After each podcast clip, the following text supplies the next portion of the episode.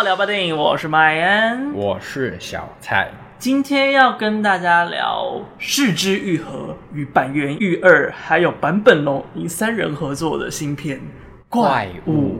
Yeah，that's right。先跟各位说一下，就是因为这部片呢，其实真的蛮。适合就是你什么都不知道的状况下你去看，但假如你已经看过电影的大纲啊，或者是一些海报，恭喜你已经被爆雷了。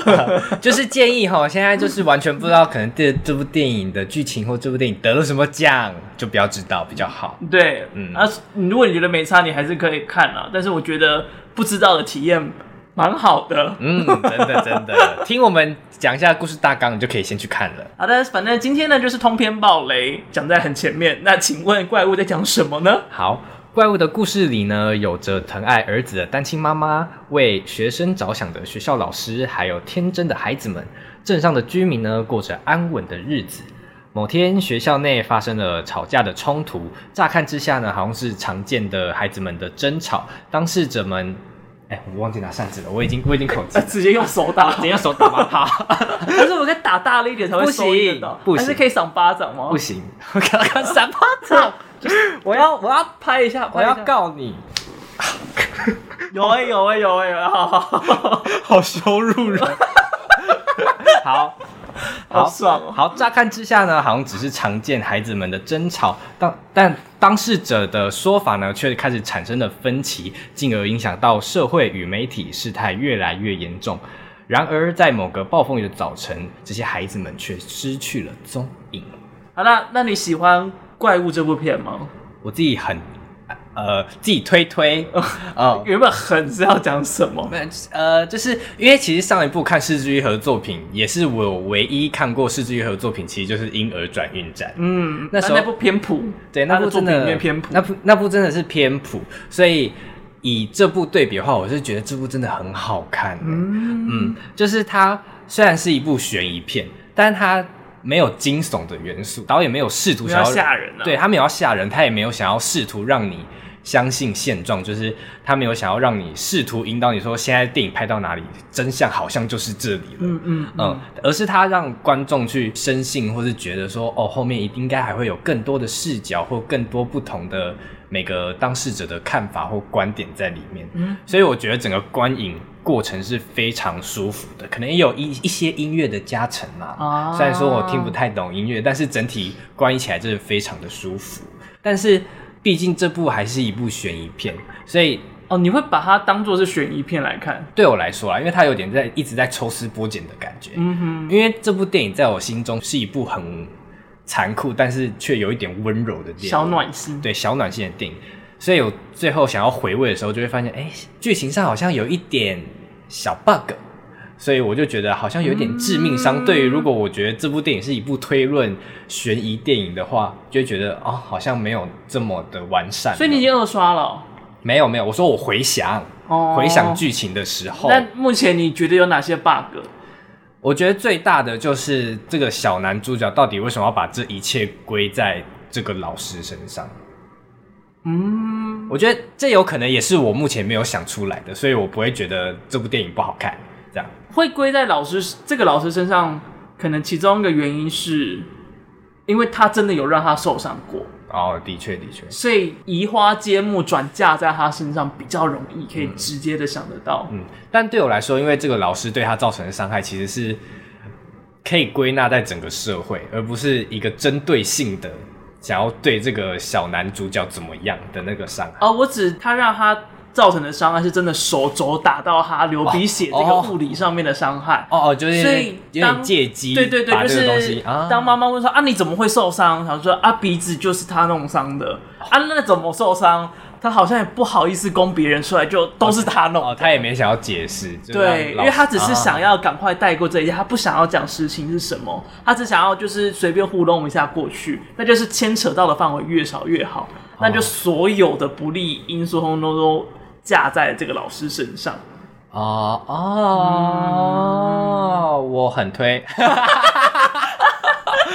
没有，因为其实我今天只有这一点，这个疑点想要理清而已。但是我确实有感觉有一个 bug，我目前没有搞得很明确懂。那先问一下你对这部电影的感想是什么呢？不先讲 bug 吗，我怕我等下就忘记这件事。哦，好好好，那你先讲，你先讲。就是他妈妈怎么知道里面有一台废弃的电车？嗯，没有人讲过这件事情呢、啊。是他为了找儿子去那个山洞，还他其实只是想要去那个山洞，只是恰巧他，他知道他的儿子会在那个山洞里面，但他是他不应该知道那个电车是要他寻找的目标。哦，即便他在那个最后在那个山洞找到那个电车，他也不应该很直觉的觉得说他的儿子就在那个电车里面。对，他感觉应该是那个东西有可能性，而不是对我就是在找这个东西。哦、所以那个反而让我有点觉得怪怪的。哦，然后说，哎、欸，他怎么会知道这件事情？哦，所以那个让我有点小出戏了一下。哦，但好像也还好，也还好，因为毕竟是小事，因为说不定那个星野吗？叫星野吗？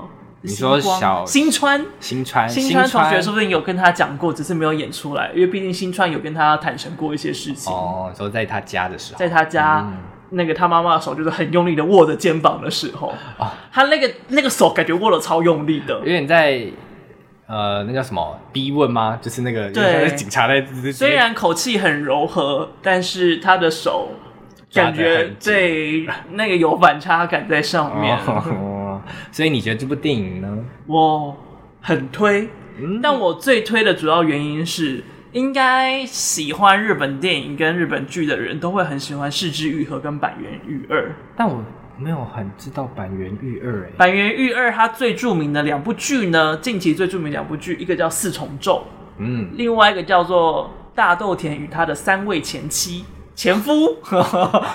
哦，这两部剧都。非常非常的好看，他用了很多对话，把很多日常生活里面的一些糟糕的状况、一些人生的道理都变得很朴实的方式，让你可以接得下去，而且很感同身受。那个对话之轻巧，却又如此的重击，这件事情是坂元裕二在写剧本里面非常强的一件事，而且他很会放一些小细节，所以你看那些少了一只脚的鞋子啊，在讲爸爸的事啊，在讲男孩子的事啊。就是那么多的小细节的堆砌，其实有很大的功力来自于坂元裕二的剧本。哦，所以他在这里是一个编剧的角色。对，他是编剧。然后四之愈合，因为他基本上大家喜欢他的电影，很常有一个特性，就是他的电影非常的日常，看起来是平淡的。哎、欸，好像他好像蛮会拍家庭或是小孩。对，他的家庭戏、小孩戏，尤其是那种。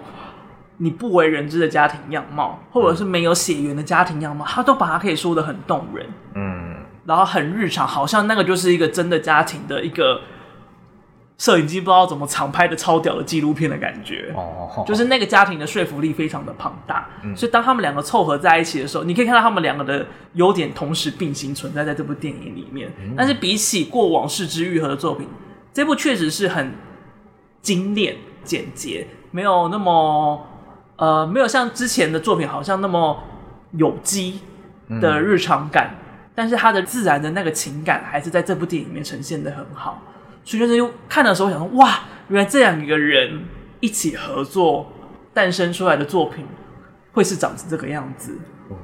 所以就是那个的经验感又会因为喜欢这两位编剧跟导演，所以又有所加成在上面。嗯，当然他的叙事方式去堆砌这个主题。又是一个我觉得很屌的地方，嗯，就是让你看着看着发现，哦，原来他在讲这件事情，而且是到了故事最大概最后半个小时吧，你才突然就是有种哦，看懂了这个感觉。但假如你已经知道 他在坎城影展拿了那叫什么奖？酷酷儿金棕榈奖。对，大家想说哦。所以他就是要讲这件事情。没有，你觉得？因为因为以我看的当下，我就觉得，哎、欸，这个议题是放在谁身上呢？是小男主角跟老师吗？还是谁跟谁呢？然后到上面就觉得就开始一个一个剔除剔除，就觉得哦，在他们身上这样子。嗯、所以那个乐趣其实，因为这个奖其实减了蛮多的。这真的很。很尴尬哎、欸，真的、欸，这真的好尴尬，怎么会这样啊？他是不是其实没有太想要得到这个奖？他应该他应该没有料想到会发生这种事情，就想说，哎、欸，我得奖了，哎、欸，哎、欸，这件事情被强调好吗？呃、但是谢谢啦，呃，我我哦，谢谢，我想说我我不要，而且我那个时候我我知道他得奖这件事情，但是我去看的时候我忘记了啊，我是直到就是他们两个突然太亲密，我才说啊。对啦，他要拿上这个奖，他们一定是了。到底怎么忘记的啦？就真的忘记了。哦，可能没有这个奖，就会以为他可能就跟亲密一样，就对。哦、但是因为有这个奖，你就会那个确信暧昧的瞬间，就是百分之百知道这件事了。的确，如果真的没有这个奖，我也不敢很笃定的认定他们俩之间的关系。嗯哼嗯嗯。好糟哦！怎么会有有奖项会造成暴雷的状况？对啊，太令人困惑。这个社会好令人困惑。这个社会好令人困惑，也蛮契合我们今天的主题。对，晚点再聊到。然后另外一个就是版本龙一，这应该是他的遗作了。哦，阿弥陀佛。就是 为什么？好突然哦！阿弥陀佛，阿弥陀佛，不行吗？可以，可以，就愿他就是节哀，是吧？是这样讲吗？节哀感觉是刚过世的时候。哦，对不起，平安喜乐啦，喜乐啊，开心。就是他在里面的钢琴实在是点的太美了，因为其实他有很多很多的。桥段那个资讯量突然很庞大，那个情绪突然很磅礴，然后接下来就会有一段很静谧的时间，你就看着那个雨水，你就看着那个空景，就听着坂本龙一的琴声，那就把你的思绪就可以沉淀下来，然后把你刚才的震惊洗漱下来，慢慢的垫，慢慢的垫，然后或者是让那些刚才感动的情绪就又更悠长的在那边慢慢的走，就所有的情绪通通都因为坂本龙一的琴声。就变得很柔滑、很丝滑在里面，而且回想起这部电影，好像都没有那种太重的音乐在里面。对，嗯、没有那个汉斯季默之类的那种，我好讨厌那一种。就他紧，即便是类似紧张的情绪或什么，他都是用琴声或什么。对，你会感觉到那个琴声有一点点不和谐的感觉，让你有点小害怕。嗯，但是音乐不会盖过故事本身。嗯，这是我很喜欢的点。就是它有点好像衬托出好莱坞的电影的音乐到底是多么的嘈杂的这件事情，那它有点反向说，你看，我就只要这么轻柔，一只手弹钢琴就可以吊打你们那些吵得要命的情绪。没有啦，那只那种音乐可能就相对直觉许多，就像看到红色就觉得是热情这种直觉的印象这样子。Oh. 对对对，我把它想的太高傲了，对对对，对。不可能用鼻孔看好莱坞吧？吓一跳！坂本龙也很可以用鼻孔看好莱坞吧？他这么屌哎、欸！没事，有这么开心？他想说他现在就可以。他有很至高的点，用鼻孔看着好莱坞，他的地位越来越高了。对不起，你的地位很高。哇，不，我对不起，我真的不应该这样。他漫步云出来。你分超大地，超大地的口子，帮我拿卫生纸。这部电影还有一个声音的用法，我非常的喜欢，就是因为它等于拆成三段嘛，对，所以它留了很多记忆点，让你可以明确的知道那个时间线在哪里。嗯嗯，譬如说最一开始的火灾，东西摔碎的声音，哦、东西摔碎。一些很奇怪的吹喇叭的声音啊，或是那个低鸣的那个，好像是什么萨克斯风或什么的。对对对对对，那就是校长跟那个小孩一起吹的那个声音。嗯，那些东西都是一个记忆点，它同时达到很多效果，就是让你觉得，哎、欸，这里很奇怪。哦，又让你知道哦，发生这个声音就是那个时间点在那里，就等于是可以把这三段故事就又拼在一起。对，然后它又达成了很多个效果。嗯，哎，这些东西好像在每段剧情不会特别突兀，但是又会让你很记得说这里有一个碎声音，嗯，你就会记得这样，你会知道想说，哎。这个声音怪怪的，如果它只是背景音乐，那没差。嗯、但假如接下来发生什么事情，那或许是有趣的。但听到这个声音，先笔记下来。所以就觉得，就是这些声音的运用很精妙，而且尤其是那个、嗯、人家萨克斯风的那个笛声，就是很怪奇的笛声出来的时候，就是在老师站在屋顶上的时候，嗯，在那个时间，你就会觉得，哎，他是不是想要自杀？嗯哼。他这个运用在很多地方也有出现，像台风天，妈妈去到他的房间，发现他人不在那里的时候，外面有个声音大喊着“臭”，就是小男孩的名字。那个时候也会给你用他是不是跳楼了？对，嗯、就是有很多很多的细节让你去猜到底发生什么事情，你会有一个猜想，你会有一个想法，但那个东西是事实吗？嗯，不一定，有很可能不是，然后就很像是妈妈在猜测她的儿子到底在发生什么事的时候，还有那个老师在猜测揍他是不是在霸凌人的时候，不管是电影里面的角色或者是观众，通通都是用破碎的资讯。去猜大局到底发生什么事，嗯嗯，所以我就觉得他又透过这件事情把整个主轴拉的很缜密，这件事情让我非常非常的佩服。嗯，而且这个东西都是搭配着一一幕一幕一幕这样延续下去。嗯嗯嗯，甚至你看完到之后，你不会觉得资讯量庞大，嗯，你可以很自然的接到这一切东西。没错，连我都可以了。OK，你知道这这个这个平均值有多低？大家都 OK，OK。okay. 好，如果不 OK 的人，请留言，小蔡会很开心。啊、对，他说原来我赢了，不是，我会说我们拥抱。哦，对。好，那因为这部电影分三段嘛，我们就从第一段、第二段、第三段个别你在观看的时候会读取到的真相，嗯，来聊一下这部电影好了。嗯哼，首先第一段是饰演妈妈的那个安藤英。她从，因为她是单亲妈妈嘛，然后她照顾她的儿子的过程当中，然后突然发现儿子好像被霸凌了。她儿子从来没有跟他讲过这件事情，全部都是他自己猜测。因为他的头发被剪掉，然后他的鞋子一只脚不见了，他的水壶里面还有很大量的沙石。嗯，我那时候看到这一幕，我超可怕。哦，当下只觉得，因为当下其实我没有很以为这个是一个完全处于现实的故事。我想说，天哪，他是怪物！我想说，他是不是 某种吃泥水？你知道他是不是某种异形吗？那真的是跑错电影，真的。好，但是那那个当下，我觉得超级可怕哎。你是说，如果他真的是被霸凌成这样的话？对，嗯，因为我们之前真的。有同学被霸凌，是会有人在他的饭里面放石头之类的哦，很恐怖。然后就真的那个同学有因此就是牙齿有碎掉半颗哦，啊，好恐怖！所以我觉得这种东西是超级超级恐怖的。嗯、所以我当他看到他的水壶里面有沙石的时候，我想说哇，这个霸凌的层级很高，是非常高，非常可怕。嗯、所以我那个时候。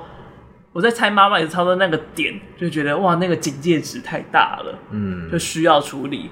当然，最重要的事情还是他的，他发现他的儿子不见，然后在深山里面的山洞唱着“怪物是谁”日文版。对，那边如果这部电影不是是枝裕和，如果是清水虫的话，我应该已经捂住眼睛了。清水虫是谁？拍贞子的导演哦，哦，真的到那个时候我就想说，哇，真的有怪物。对，那个时候真的很恐怖。所以就是这些的细节都会让你导向这个孩子被霸凌了。嗯，你可以感觉到，就是这个妈妈跟儿子以前的关系很好，嗯，很亲近。对，他就说，哎、欸，那个踩出线外会掉进地狱里面哦。他说，啊，小孩说啊，这是小时候的事情啦。然后妈妈就远远的看着他走掉，说，啊，你就是小孩子没。就是那个亲昵感，但这句话其实后面回想起来也蛮蛮有寓意的，就是因为他是说，就是不要踩出白线以外，好像不知道会被怎样被撞吗？还是这样、嗯、会掉进地狱？呃，就有点像是在描绘这整个整个社会框架，你跳不出去，嗯、你你你就好好待在里面。你出了这个框架，你就下到地狱里面，你就只能遵守在这条白线上。没错、嗯，没错，就是后有它里面其实蛮多句，回想起来你会想到那个情况，或是他想要隐喻的事情，就觉得哦有意思，这样。嗯，而且我在看的时候，我真的会觉得。他妈妈完全没有妈妈的架子，就是他感觉就是他想要当他姐姐的这种感觉，嗯，或是朋友这种，嗯嗯，嗯，就很亲近。但就是在那个一天一天一天的过程当中，你还是觉得他们在疏远，嗯、然后那个关那个关系的疏远让他妈妈很紧张，但是他妈妈又知道。不太该多做什么，就是这是一个自然的现象，但是又发现他被霸凌，又觉得自己该做什么，啊，说有点像叛逆期的感觉吧？对对对对对，嗯、因为毕竟就是这真的是一个自然状况，嗯、你不能够说哦，你想要拉多紧就拉多紧，这是没有办法的事情。然后就直到他发现他的儿子好像被霸凌，那个时候就是他去不是去载了他吗？对，然后他儿子跳车。那边我也是想说，哦，这是这个霸凌的状况很严重哦。然后是直到第三段才知道，原来那个让他跳车其中一个原因，就是因为他妈妈讲的话。嗯，那时候妈妈讲的话其实是没有完全声音没有完全是完整的。嗯，在那个车上，他们就聊到了爸爸的事情嘛，对，然后又聊到家庭的事，他就说，哦，他一直没有奢求很多啊，他就只觉得反正就是当个普通的家庭就好了。然后你爸爸也没有很厉害啦，你不用，因为儿子先说就是抱歉，他没有办法像他爸爸一样，一样，对，所以他就说啊，你不用像爸爸一样，爸爸也有做很多就是很。不厉害的事情啦，还好啦，嗯、很普通啦，像个普通的家庭就够了啦。然后就他后来又讲了一个什么，外面突然有一个很大的车声，像卡车或什么这种，嗯，对，然后你就看到那个妈妈凑过去想要听，但是就已经来不及听到，嗯，就是那个那个很迫切想要了解，但了解不到的那个心急如焚的感受，也可以从他妈妈身上可以完全感受得到，嗯，但。原来那个儿子在道歉说，他没有办法像他爸爸一样，指的是性性向上这个问题。哦，我还没有想到哎、啊，你还没有想到哦。然后没没想到，就是妈妈没有接到这个话，然后他下一个讲的说，哦，像普通的家庭一样就好。那等于是开了第二枪，嗯，因为当他喜欢的是同性。在日本，你就不可能组成一个家庭。嗯，而且日本好像就是在同性这件事情，好像就没有在他们脑中，就是他们不觉得这是一个可以被接受的事情。现在应该是比较还好，但至少在法律上，这个东西还是不存在，还是不存在的。嗯，所以那个划分的界限就真的黑白，嗯，分明。嗯，你要一个普通的家庭，抱歉，就是得不到。嗯，你要得到，欢迎。移居来台湾，Welcome to Taiwan. You can marry legally. Yes, I must say. 所以就是那个当下反而是一个致命枪，然后那个脱逃也感觉不完全是因为这句话，对，同时也是他想要。去找新川，新新川伊里，OK，一直会忘记那个名字，跟他两个一起。而且我我觉得这这部片有点小鸡掰的是，就是因为日文会有礼貌跟不礼貌的说法嘛，所以有时候会叫姓，有时候会叫名，所以有时候就他叫他新川，有时候会叫他伊利。我想说，妈的，到底是两个人还是同一个人？所以我就在笔记本写满了新川。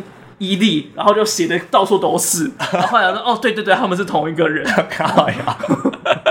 怎么会有这个困惑？我好像没有，是我是我了解太少了。没有，是我对名字实在是太弱了，太巧了。我实在是很不会记名字。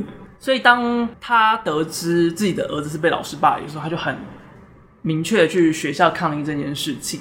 然后他抗议的时候，哦，我也觉得好恐怖。我。完全有同感，有同感是哪里？就是当他去跟学校讲有这个霸凌的事件的时候，学校没有要处理，嗯，学校只是道歉，但道歉不是处理啊，哦、嗯，你道歉没有用啊，我想要知道的是你要怎么样解决，你要怎么样负责，嗯嗯，但没有，他们就是四个人九十度鞠躬在他面前，他不接受，他们就头就不抬起来，就是一个。逼着他当下接受，哎，嗯，如果这是一般人的话，我觉得很多人可能就已经离开，然后就哭着出去。哦，你就是愤愤而离场的感觉。对，我就是，我觉得这件事情，啊，就是我现在在处理的事情很有这个感觉。OK，就是你要的就是他要负责，但是他却只说他道歉了。嗯，而且这个东西好像是社会的现况。就是不管是在哪一个国家，大家都觉得反正就是道歉，然后等那个声音没了就没了。我都道歉了，你想怎么样？对啊，就是有种道歉好像是一个护身符，嗯、就是你去你已经道歉，你已经展现诚意，那就。只能没事。嗯，而且当下其实那些老师、那些校长的行为都非常之诡异。嗯，我当下真的觉得这是一部恐怖片，就是他们都不是人的感觉，尤其是那个校长，有点有点像什么被被附身的感觉。嗯、呃，然后他们就是一直看着某某张稿，一直声明稿啊、嗯，感觉像是因应着老那个妈妈问了什么问题，他就要回答这个。对对对对对对对对，这样，然后还找不到，就是他现在问的哪一个？呃、翻一下。啊，二十七题，而且哦，我我超喜欢那个加藤安藤英，然 后加藤英 吓一跳。OK OK OK，安藤英怎么了？安藤英他去逼那个校长的时候，嗯，就说你说老师只是把手碰到了我儿子的鼻子，然后就真的把手就往他的鼻子伸过去。说碰到是这个样子，我鼻子很油啊，你要我啊，所以我用指甲而已。他说：“我的儿子只是被碰到吗？”嗯，其实那个气场是完全没有要让，嗯，然后他，但是他其实自己也是害怕这件事情，就是他同时诠释的很精湛，而且感觉这个妈妈还存有很多的理智在，嗯，就是像。嗯哦，有一幕真的很像意外，因为他已经得知，就是校长女儿，不管是校长自己撞的，还是校长老公撞的，就是他女儿已经死了嘛。对，所以他就是好像不知道砸了什么东西，就是砸了那个稿，嗯、那个稿往后砸之后，砸，砸到了相框，砸到了校长跟他女儿的哎孙女的相框，然后他就拿起来跟校长说对不起，就觉得。啊，这个妈妈真的是辛苦了。对，嗯，第二段的时候，那个相框就变得很恐怖，因为那个相框是刻意放在那个位置，嗯、就是要让妈妈看得到，让她可以同情。嗯、所以就前面那另外两个老师跟他说：“哦，就是校长最近精神状况不好啊，孙女就是去世了。”刻意，突然就变得心机很重。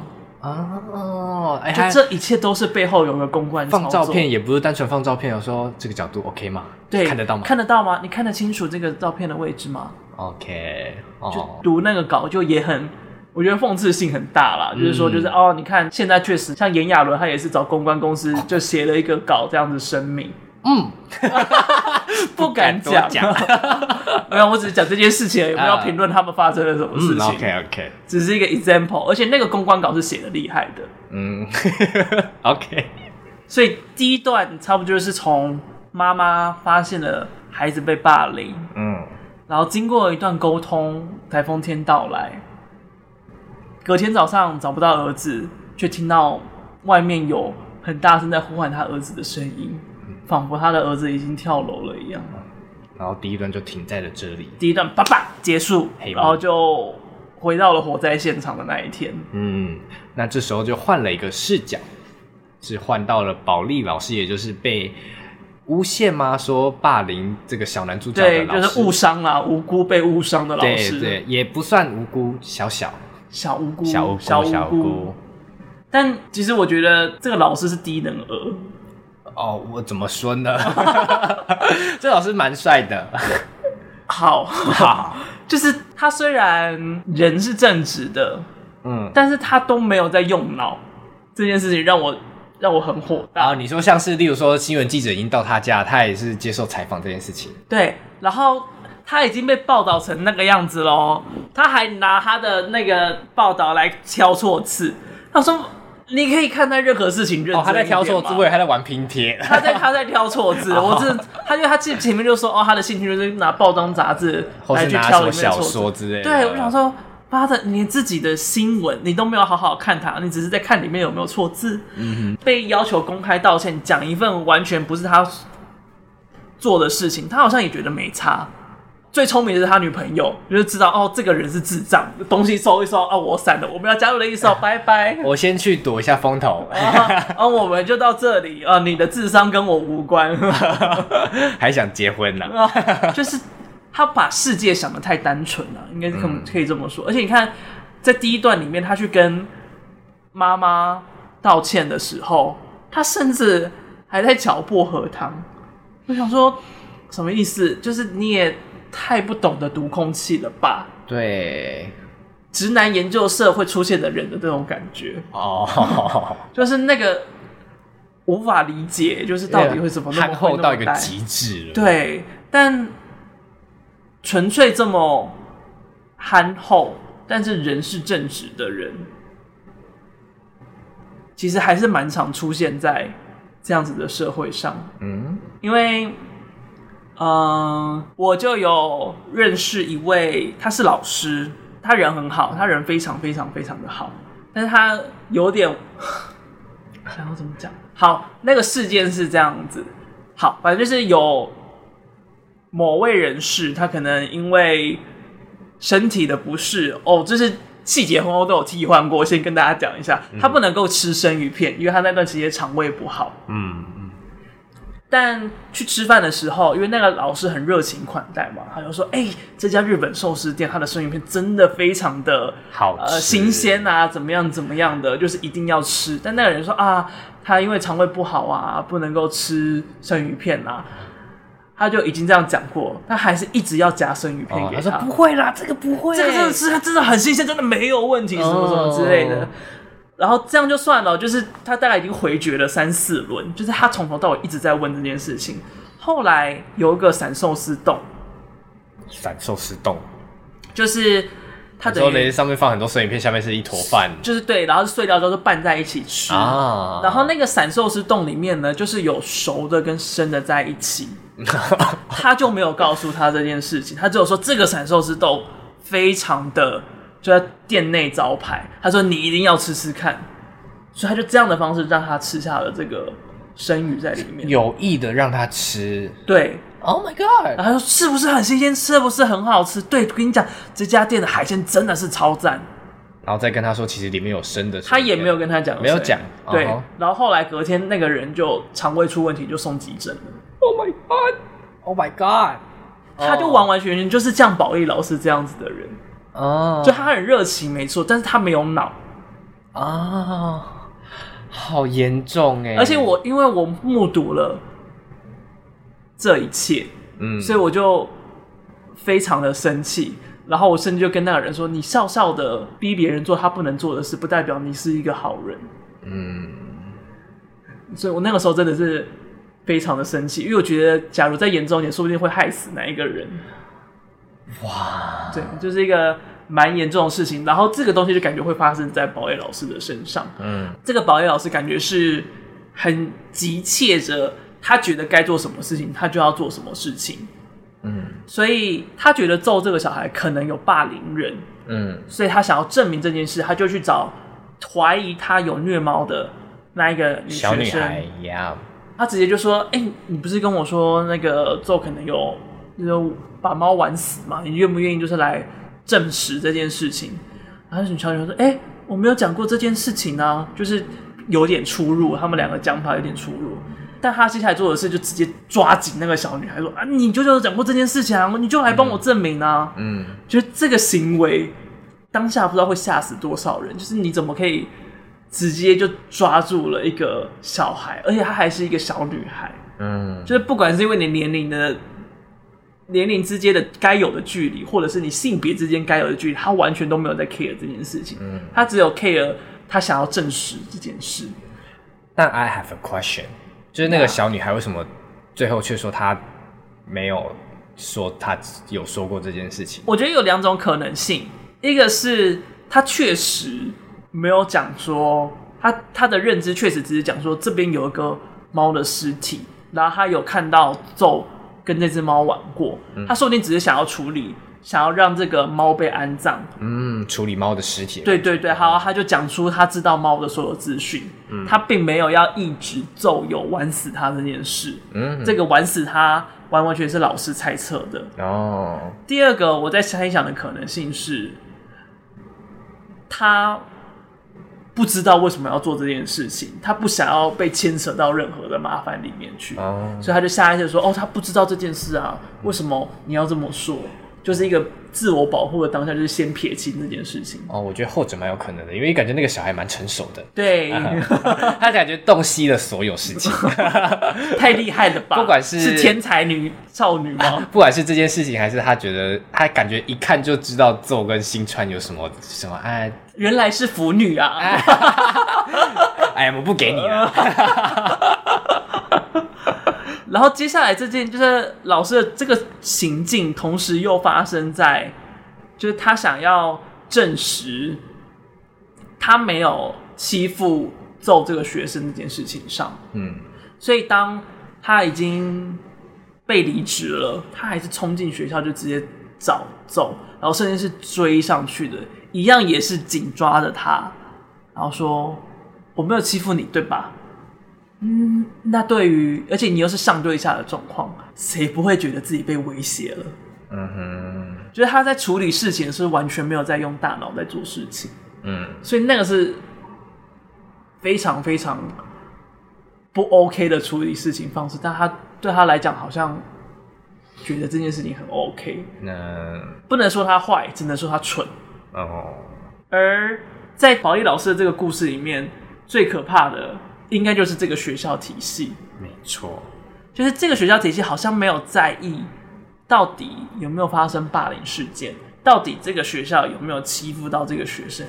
没有人在乎，他们只是想说、嗯、啊，赶快把这件事情解决啊，那就道歉。简而言之，就是他们没有想要管真相是什么。嗯，而且甚至他们还会说，单亲家长都会特别的敏感一点。嗯，就直接拿一个既定的框架套在上面，然后就想了一个 SOP，想要赶快解决这件事情。嗯，然后我也觉得，就是从这一二三段的故事看来，就会觉得。校方好像同时也呈现，就是这个社会体制的一个失能状态。嗯，就是社会体制，不管是法律的制定，或者是道德世俗的一些条件，都是为了大部分的人去设定的。所以，当少数的人落出了这个网，踏出了那条白线外，那他除了落进地狱以外，好像也没有其他的办法。你想要得救，那你就是自己踩回白线上。嗯，当。这个 SOP 救不到的人，那就放弃他们。哦。而这个故事里面，不管是保利老师这个妈妈，或者是奏以及新川，他们都是掉出去，然后就落入地狱的人。嗯，好可怜的故事。那你会觉得那位校长很可怕吗？你说的可怕是哪一种的可怕？呃，各式各样，我都觉得这个人很可怕。我觉得他对我来说，更多的是。不知道他内心到底在想什么的可怕，嗯，就是就像一开始感觉他好像就是个好人，嗯，也是感觉是一个呆呆的好人，但是其实你到后面就会看到更多，不管是这个他孙女到底怎么死的这件事情，或是他在超市绊倒一个小女孩，嗯嗯嗯，就是这些事情你完全不知道他的这些行为到底从何而来，到最后也没有一个解释，所以这些东西。都埋得很深，所以你不知道他心里到底在想些什么。我觉得这个校长有一个状态，就是他很紧紧的、死死的护着这个学校，嗯，所以他会无所不用其极去保护这个学校。但他保护的方式非常的奇怪，譬如说遇到了奏发生这样的问题，他觉得解法不是厘清真相，而是就道歉到好为止。嗯，然后他不会处理这些事情，就让这些事情放着过。他唯一想到自己可以真的好好照顾这个学校的方式，是清理所有的地砖，把它恢复到一模一样的状态。嗯，他没有，就是他维持这个学校已经维持到他只能维持他的外表，没有在照顾他的内容本质。哦，就是你到底在护的是什么？没有，你只是护着体制，你没有在保护你该保护的那些东西，就又又有点相应到。社会的现状，就是你保护的是你设定好的那个构想，而不是保护实际上该在那个构想之下被保护的那些人。就外面看着好像光鲜亮丽，但其实里面早就破烂的跟什么一样。嗯嗯嗯。因为最近还有在上表演课嘛然后我拿到我们在在演出的那个剧本叫做《诱惑》，之前是电影。Oh. 然后他就在讲天主教神父性侵小男童的故事啊，你好像就是神父，对，我演的角色是神父，超不舒服的。然后里面有一个就是有一个很老的修女，就是一很快就察觉到这件事情。然后有一个善良的修女，比较年轻的，她就是过得很天真浪漫，她不愿意相信这件事情。就是他不愿意相信有神父居然会去性性侵男童，嗯，所以他宁可选择相信这个神父。哦，就是他想要维持的已经不是那个信仰可以保护的东西，而是他想要做的就只是维持他相信那个信仰的美好。那就跟校长一样，对，就是那个校长的状态。也是社会上很多人会有的那个状态，真的。就是最近其实美国有一个很大的新闻，我也觉得看得很恐怖。就是有一个十岁的女童要跨州堕胎这件事情。哦，然后因为罗素韦德案被推翻了嘛，所以其实现在在美国，美国能不能堕胎，就是靠各州去制定他们的堕胎法律。嗯，所以很多州现在变成是，就算你的孩子有病，他是可能生下来就会死，或者是他是性侵等等状况，你都不能堕胎。嗯，而那个小女孩就是活在这样的州上面。嗯，所以她就得要跨州进行堕胎。然后这件事情被爆出来的时候，连总统拜登都说：“天哪，你能够想象吗？一个十岁的小女孩，她被性侵了，却这个州的法律却没有保护她，她得要到别的州，她才有办法维护他的身体，然后夺去这个不属于他的孩子。最可怕的是，共和党知道这件事情，就说：怎么可能？罗素韦德案刚被推翻就发生这种事？这一定是假新闻哦！就他们完全。”没有要顾及就是这个小孩的感受，他们就直接说这个是假新闻，这不可能是真的。哇，很伤哎，很夸张。然后是之后有媒体，有地方媒体去把这件事情挖出来，实实在在的挖出是哪一个事件，是哪一个小女孩，是哪一个被害者，很逼人哎。到底要证实到什么样的程度？那你知道后来最夸张是什么事吗？最夸张的是这个帮他堕胎的医生被罚钱了啊，因为他们。他们说，这个就是因为你这个医生就是泄露了小孩你的患者的个资，所以才这些才会被爆出来。但是那个医生呢，只有说是来自某某州的十岁小女孩，他只有讲过这件事情。嗯，但是就被质疑说，就是因为他讲的这件事，他泄露了病患的个资，所以罚他钱。可是事实就是不是他泄露的，但凭什么罚他钱？对，这就是一切荒谬的点。大家根本不在乎真相是什么，大家只是想要有个故事可以讲，想要守护他相信的东西，跟想要找到他能够找的罪人。那荒谬到整个国家体系去了。对啊，就是这一切的荒谬啊！怪物里面的荒谬，对应到美国也是一样的荒谬啊！嗯、大家就只是想要相信他想相信的东西，嗯、真相是什么，完全不是重点，也不重要。嗯，最近你是不是也很深有感类似的事件呢？哎，讲来真的很可悲哦，就刚好是你们学校的事呢。真的，我先真的，我真的要先声明，就是这些呃所所谓资财营的学生，或是这家热炒店，跟我一点毛关系都没有，只是跟你同校，单纯、就是、都是北科，对，单纯就是因为同校。但这件事情。先讲一下这件事情，就是白饭之乱。呃，白饭之乱。那这个事件呢，起因就是因为北科资财系的学生呢，他们在暑假办了一个营队。嗯。那他们在结束的当天呢，就临时起意想说，要不要一一起一起去吃个热炒这样子。所以他们就稍微统计了一下人数之后呢，就打电话给热炒店老板说，呃，二十几个人左右的人数大概接不接这样。然后热炒店说 OK，然后他们就去了。他们差不多七点四十分到了现场之后呢，他们在菜还没上的时候就稍微盛了几碗白饭这样子，但到最后饭没了，他们问老板说：“哦，可不可以？”哦，他们问现场员工说：“可不可以补饭？”但现场员工就说：“一天就是限量两锅的饭，等于是这两锅饭不会再煮喽，就不会再煮喽。”所以就问他们说：“那他们要不要点个炒面这样子？”所以这件事情就让那些学生很不爽，他们嗯嗯有感觉得哎。欸被骗要多花钱，对对对对对。在他们离开之后呢，就差不多十几个人就一起留了一星评论，这样子。嗯嗯，嗯，嗯。那知道这件事情的老板呢，就觉得非常的气愤。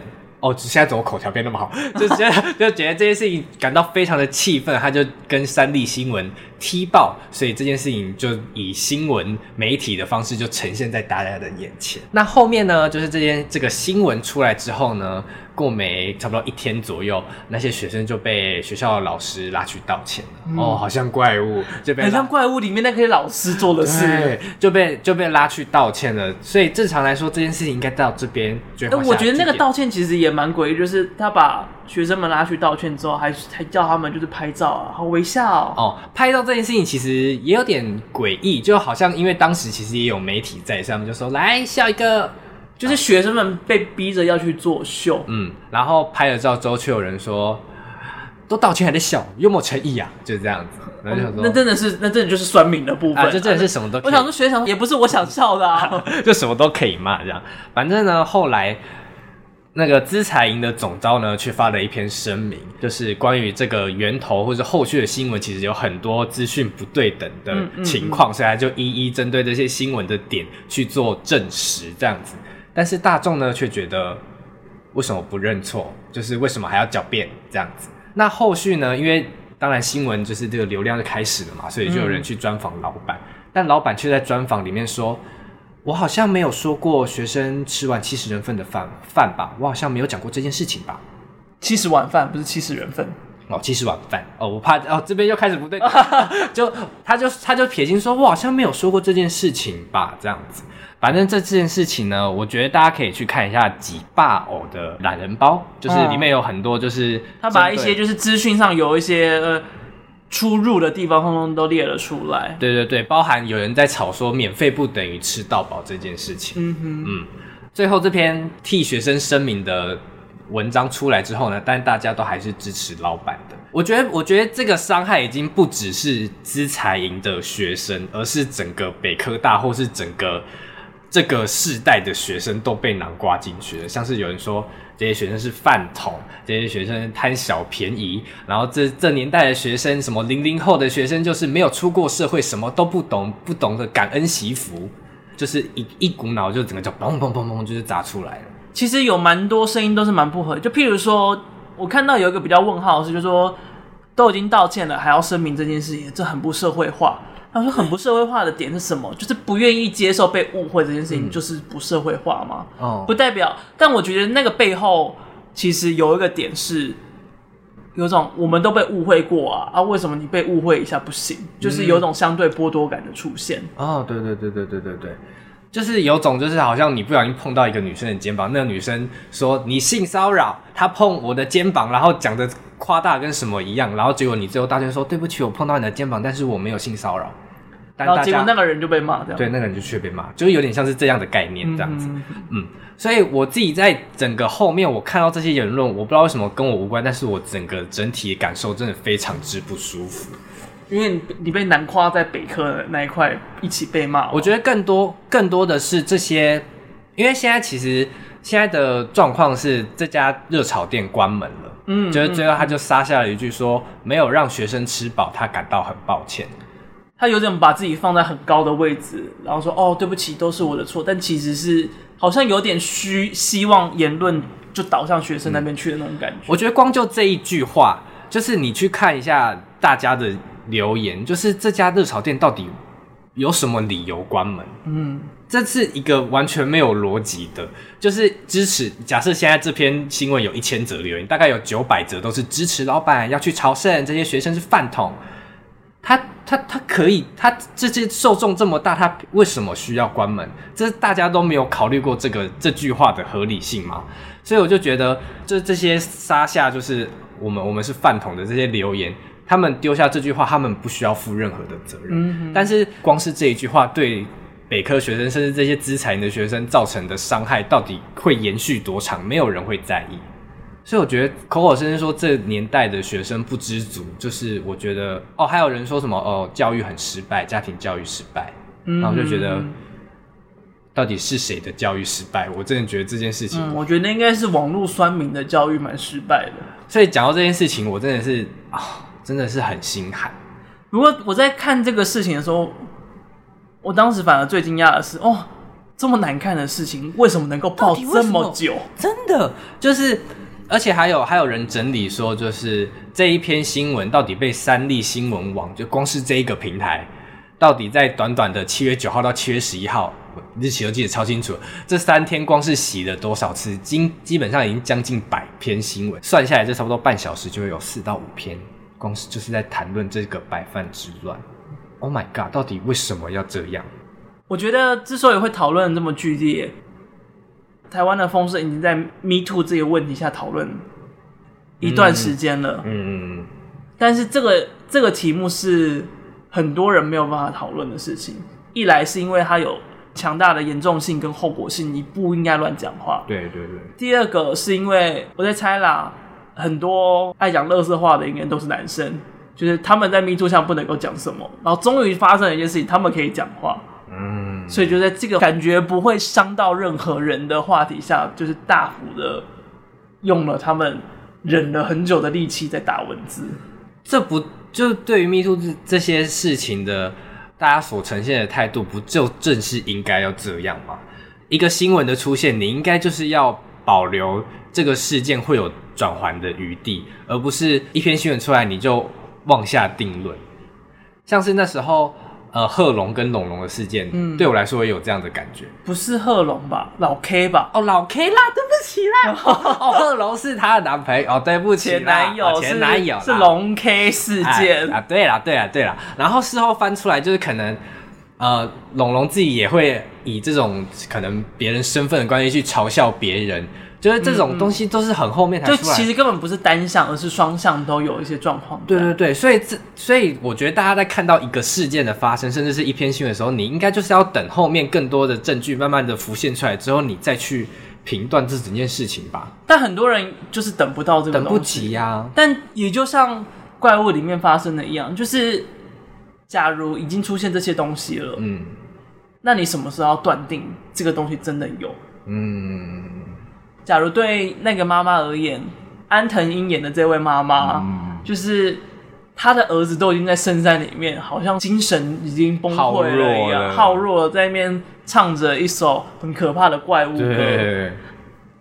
这个时候还不足以到让他确信他就是被霸凌，需要处理这件事吗？嗯，就是有好多时候都是。大家已经觉得他是已经搜足够了，足够一点断定这件事情就是事实，然后他们就去做了这件事。不管是电影里面他们的真实看到的线索，或者是网络乡民们从网络文字里面看到的线索，我觉得很大一部分都是已经从片面认知的这件事情是事实。嗯，然后接下来很大一个状况就是，他们不会再管这件事情的事实是否是这样，他们只希望。他们认定的事实就真的是事实，嗯，所以才会说现在是一个后真相时代。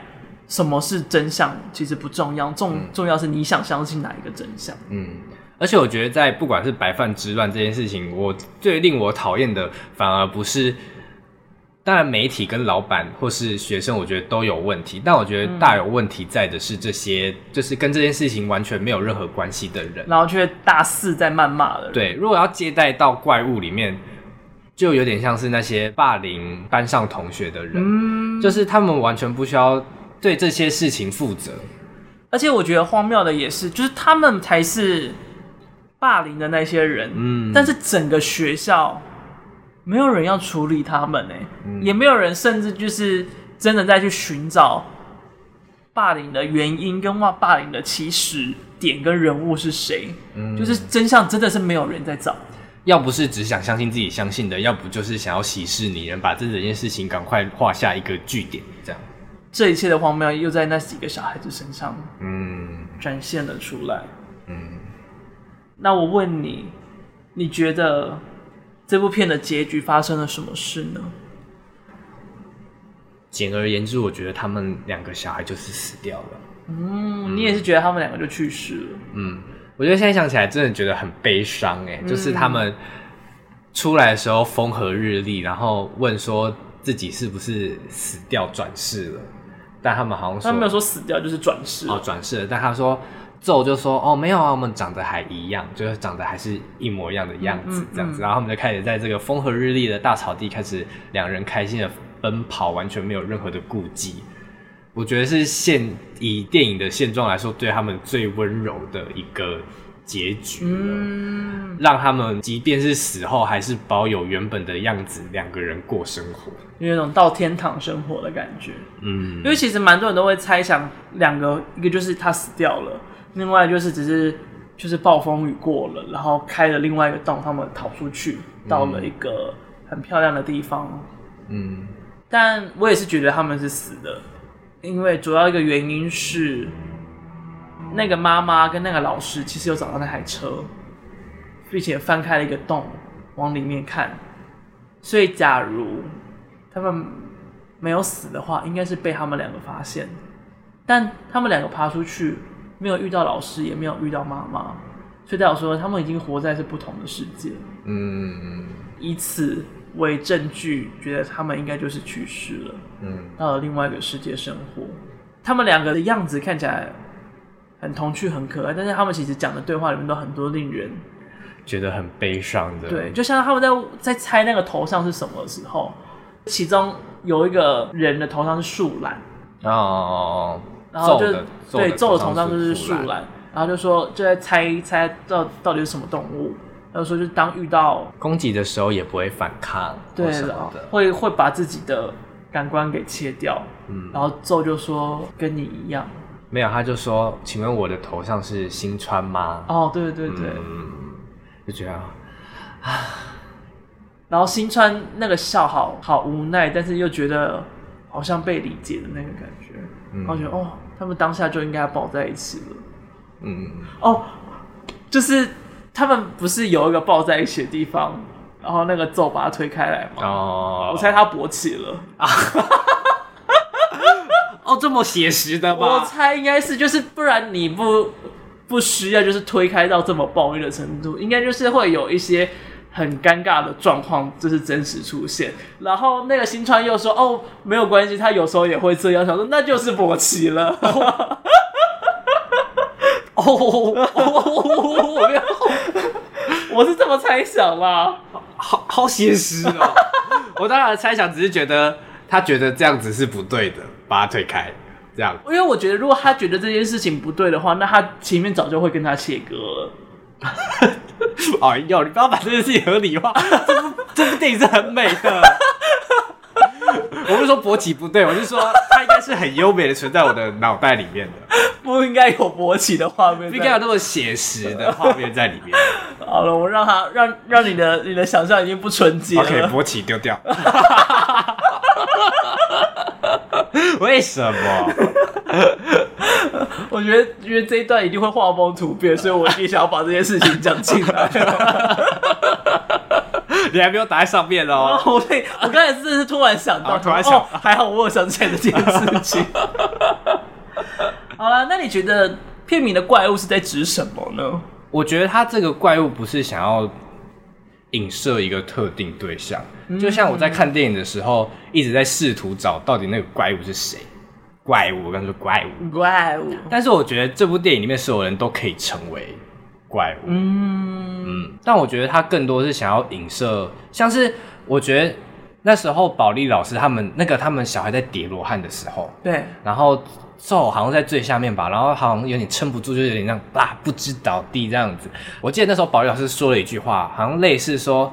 你这样很不男生，或是这类型的话，就是比如说男生要有力气一点呐、啊，要撑得起来啊，什么之类的。说、呃、或者说你们这样好像女生哦、喔、之类的这种这种带一点点歧视性。而且他也就是不不是第一次讲这件事情，嗯、像那个咒跟新川打架的时候，他也就说，哎、欸，男子汉就是要赶快和好啊，什么之类，就是他会把。嗯性别意识的框架就是很明确，就是摆在那里。对，所以我觉得保利老师这个角色，我觉得甚至有点是在借代每个就是活在既定印象、刻板印象里面的所有人。嗯，就是这些东西都是无意间脱口而出的，你没有，你没有，你是无意，但是这些东西都会造成伤害。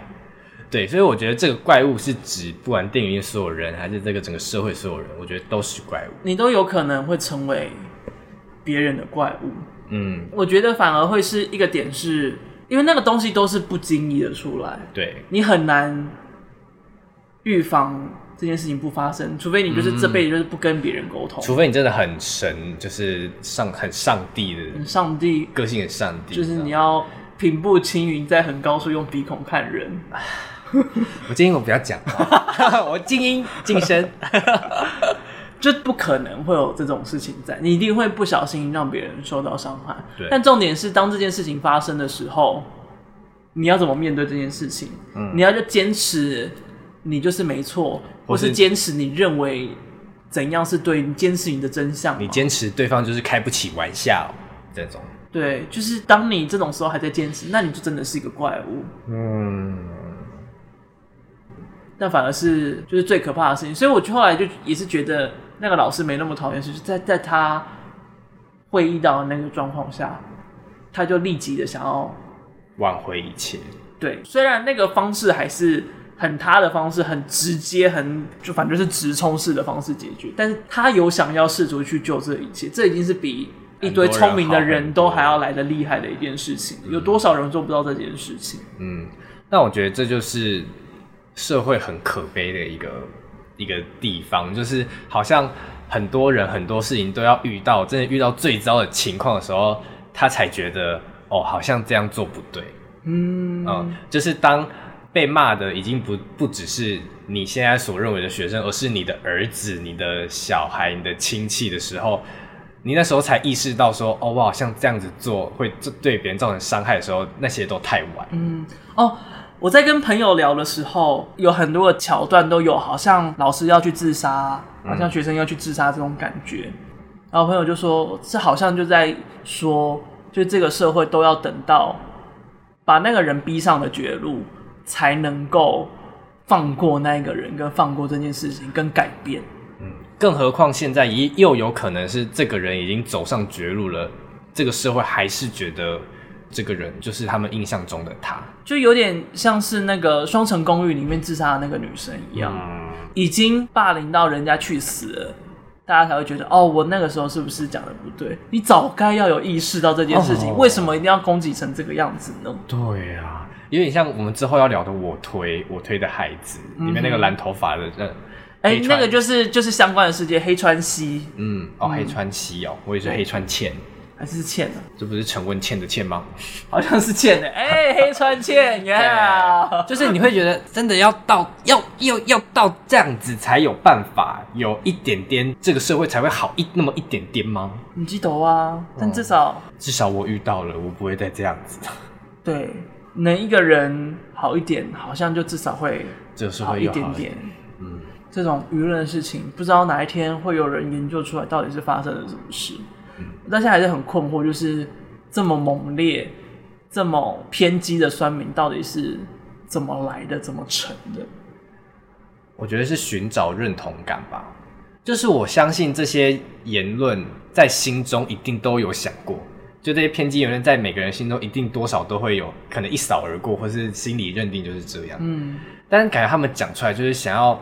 认同说，没有人觉得怎么样怎么样怎么样吗？没有人觉得他怎么样怎么样怎么样？哦，就想要变成是成为那一个，等于是好像言论领袖的感觉，嗯、然后就是聚集了很多认同者，获得认同的那个 feel。嗯嗯嗯嗯。但获得了认同伤到人真的没关系吗？就对他们而言真的没关系吗？我觉得对他们而言这件事情放在他们的排序可能是很后面的事情，因为他们觉得不会吧。其实真的还会蛮想要，就是剖开他的脑，解析一下他的对，就是他的意识的想法到底是怎么样子。嗯，有人能够做这样的研究吗？可能剖开是空的，不是 不是真的剖开，而是就是剖析他的思想，敲一下就咚。我的像。挑西瓜一下就 啪啪啪啪啪 哦，这个声音太响了，没东西。找凶手的时候太响了，他他讲的，一定他讲的。哦，这个这么空哦，声音这么响哦，没有东西，半瓶水响叮当。嗯，嗯，而且我觉得是以我在参，就是实际看到白饭砖这件事情，我觉得看到这些无脑的，你看到这些酸民流的言是其次，我觉得更多是看到。写的长篇大论，好像非常有理的的人，嗯，却没有去实际找到整个真相的时候，就觉得这替这些人觉得很可惜。但其实这种东西非常的多，而且有一些作家，嗯，也会发生这样的事情在。所以看资讯、看文字，请保留一点怀疑的空间。大家真的都还是理性一点。虽然很难啦，毕竟这个时代资讯这么多，事情这么多，嗯、怎么可能所有都接得住呢？嗯，好啦，那就差不多到这边。就我觉得，就是这部电影《怪物》真的很厉害的是，它透过了一个小小的两个男孩的情愫，其实带出了。很很大的社会批判，嗯，就连我昨天问说，麦说，我真的觉得我还，我觉得还是不要聊这个好了，因为这聊要聊白饭砖这件事情，好像就记得是我提议的，嗯，因为我真的觉得太整个太荒诞露离了。但是我昨天又临时说，我觉得还是比较好，还行啦，还行啦，嗯、就是其实有很多社会事件都可以对应出相对的状况，所以我们其实刚才也举了非常多的例子在其中，所以就是印证了怪物很厉害，嗯。嗯这个剧本真的写的很好，嗯，关于一二赞赞，是枝裕和也赞赞，版本龙一也赞赞，也都赞赞。不要由我讲他赞赞好了。到底要多怕？好怕！不用这样吧。好的，那今天就到这边。如果你还有对于怪物有什么样的见解跟想法，或是觉得我们漏讲了什么，你觉得很精彩，然后怎么没有讲到？这样子都欢迎跟我们说。嗯，就到这边，我是麦恩，我是小蔡，拜拜，再见。